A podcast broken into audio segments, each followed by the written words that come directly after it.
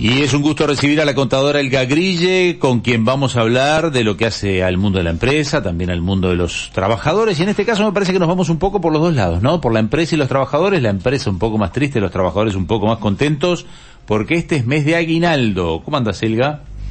Hola, buenos días, ¿cómo están? Bien, bienvenida. Muchas gracias. Sí, hace días que los escucho hablar del aguinaldo y bueno, vamos a tocar el tema del aguinaldo. Lo venimos deseando, Elga, desde que sabemos que está por venir y ahora es como un conteo regresivo. Sabemos que hasta fin de mes hay tiempo, pero vamos contando en el día a día. Es tremendo. ¿El común denominador de muchos? Eh, perdón, no, no te escuché, perdón. ¿Todos pensamos en el aguinaldo en esta época del año? ¿Es lo que todos te preguntan?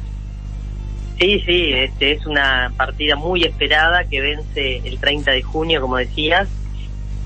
Y bueno, este, tiene varias particularidades que mucha gente consulta este, todos los años, por una cosa o por otra. Entonces quería dejarles como los lineamientos eh, por los cuales se calcula y los descuentos que tiene el aguinaldo. Este, como saben, este es un es el, aguinaldo se parte en dos en dos periodos, uno que vence ahora el 30 de junio y otro antes del 20 de diciembre. Este, el cálculo del aguinaldo es todo lo que yo cobré entre en este caso entre diciembre y mayo dividido 12, pero con algunas excepciones y algunas particularidades, ¿verdad? Por ejemplo, las partidas que se consideran son todas las que son en dinero si tengo una partida en especie, eso, como puede ser este, alimentación, uso de vehículo o alguna otra por el estilo, no se toma en el aguinaldo, con la excepción de los trabajadores rurales, que tienen sí una partida de alimentación y vivienda que sí se considera para el cálculo del aguinaldo. Bien, si una empresa a mí me da un auto o si me pagan el alquiler de mi casa, eso no forma parte del aguinaldo. Exactamente, eso no forma parte del aguinaldo tiene que tener carácter remuneratorio también, porque muchas veces cobro en efectivo partidas que no son eh, eh, pagándome mi trabajo, como son, por ejemplo, las comisiones sí son, las horas extras, los incentivos, los, eh, las productividades. Pero si me pagan una partida de nacimiento, porque tuve un hijo y me quieren premiar con una partida, esa no tiene carácter remuneratorio porque no está pagando el trabajo y en ese caso tampoco se considera dentro del aguinaldo. Si alguna empresa tiene bonos de por productividad, por ejemplo.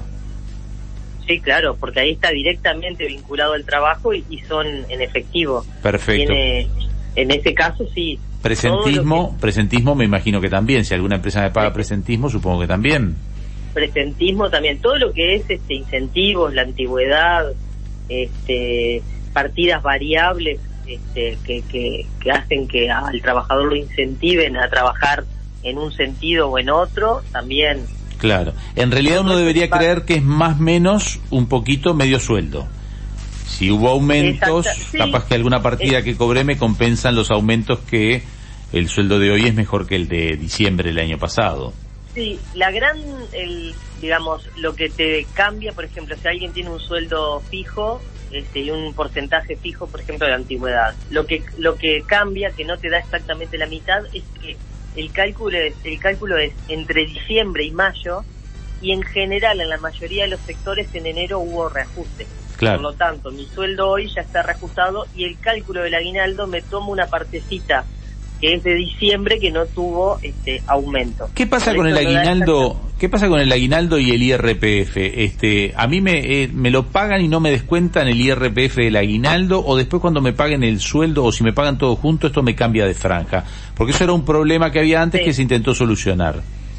No, sí, eh, en realidad hay que separar dos conceptos ahí. Uno es el adelanto de IRPF que me descuentan todos los meses, que no es un monto definitivo, es un adelanto que voy pagando a cuenta de mi, IRPF anual. Ese adelanto no se toma en cuenta el aguinaldo. ¿Por qué? Porque lo que se hizo en un momento, este, porque existía este problema, más o menos por el 2011, que se cambió esa, esa normativa, sacó un decreto, que los sueldos que son por encima de 10 BPC, hoy son 51.640, para el cálculo del IRPF todos los meses le agrego un 6% al sueldo. Y ese 6% es como que me fueran cobrando el IRPF de la, de la del aguinaldo. Bien. Porque el aguinaldo, recordemos que no es una partida de un momento, es una partida que se va generando con todos, con todos mis sueldos y lo cobro en dos momentos del año.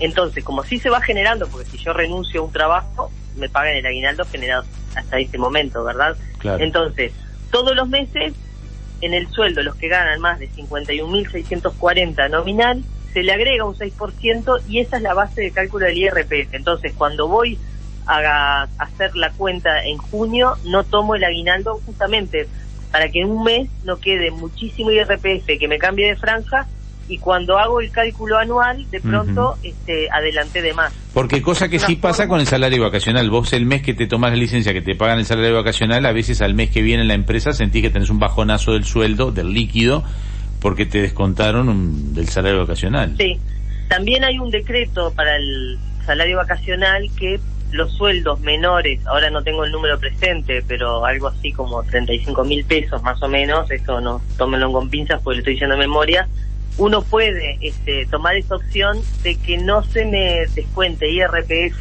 La verdad que salió con perfil muy alto, ¿no? que no quiere decir que no pago IRPF, porque ¿qué pasa en diciembre? En diciembre la empresa calcula los sueldos y remuneraciones de todo el año, todas las remuneraciones, porque el IRPF, salvo eh, la indemnización por despido y alguna otra cosa, eh, abarca todas, graba todas las partidas, hace el cálculo de cuánto da el IRPF anual y resta lo que ya la, la persona este, aportó en cada mes. Entonces no es que no esté grabado, sino que lo que cambiaron fueron los adelantos. Bien. La otra particularidad que tiene el aguinaldo es que el adicional del FONASA, ¿tá? el del FONASA tiene dos, dos partidas, un 3% fijo, que es el básico, y después un adicional que cambia en función si soy yo solo, si tengo hijos menores, si tengo cónyuge a cargo, Sí. este, Que te lo dejan un cuatro y pico o te lo dejan un seis, ¿no?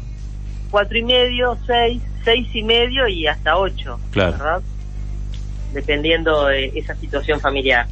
El aguinaldo no tiene ese descuento, pero sí lo tiene el sueldo sobre el aguinaldo. Es decir, yo este, cobro antes el aguinaldo y como no sé en qué franja voy a quedar, porque también hay un...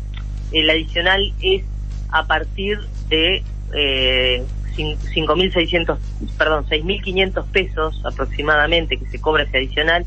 Entonces, como el aguinaldo no se sabe, por más que pase, no se no se liquida el adicional del FONASA en el aguinaldo, pero cuando voy a cobrar el sueldo, Me suman las dos el cosas. descuento del adicional del FONASA del sueldo más el adicional del FONASA del aguinaldo, si entre los dos pasé esa franja. Quiere decir que al mes siguiente, yo cobro el aguinaldo hoy, cuando cobre los primeros días de julio el sueldo, voy a notar que cobro el líquido va a ser menor que el que lo que cobré en junio. Claro, exactamente, un poquito, un y Si medio cobro, si, cobro las, do- aguinaldo. si cobro las dos cosas juntas no me doy cuenta porque se suma el aguinaldo igual va a ser más plata. Pero si cobro separado, hoy cobro más aguinaldo y después menos sueldo. En la mayoría de los casos este, se cobra por separado y, y está esa consulta siempre. Hay muchos trabajadores que miran y, claro, no entienden y consultan a, a su empresa, es ¿verdad? por el FONASA porque ahí le toman el global, el sueldo más el aguinaldo. Clarísimo. Bueno, con esto redondeamos lo de lo del aguinaldo, ¿o nos queda alguna cosita por saber. Queda un detalle que es que hay algunos grupos de los consejos de salarios que en el cálculo del aguinaldo incluyen el salario vacacional. El salario vacacional este, no se toma en cuenta por la ley no- general, pero algunos grupos los han incluido dentro del cálculo. O sea que suman todos los sueldos más el salario vacacional Ah. cobrado Ahí, dividido 12. ahí te vas más para arriba en el aguinaldo, obviamente. Ahí es más que medio sueldo. Porque Eh, como ahí que sí. tuvieras 20 días más de trabajo. Y sigue, claro, exactamente. Ahí aumenta y... y- Hay que negociar con esos grupos, que averiguar cuáles son esos grupos y manguearle que, que nos incluyan. Queremos ser. Queremos serlo. Bueno, gracias, clarísimo, como siempre, Elga, ¿eh? gracias por este contacto y por esta explicación. Nos metemos en el, para la próxima semana, hablamos de IRPF y de las declaraciones juradas. Sí. Bueno, en realidad no es la próxima semana, sino es en el próximo encuentro. Eh, gracias. Elga, por hoy. Saludos a todos. Hasta luego. Bueno, Elga Grille es máster en Administración Empresa. La pueden encontrar a través de mensaje de WhatsApp en el 098 454 565 o en www.consultoriegestion.com.uy.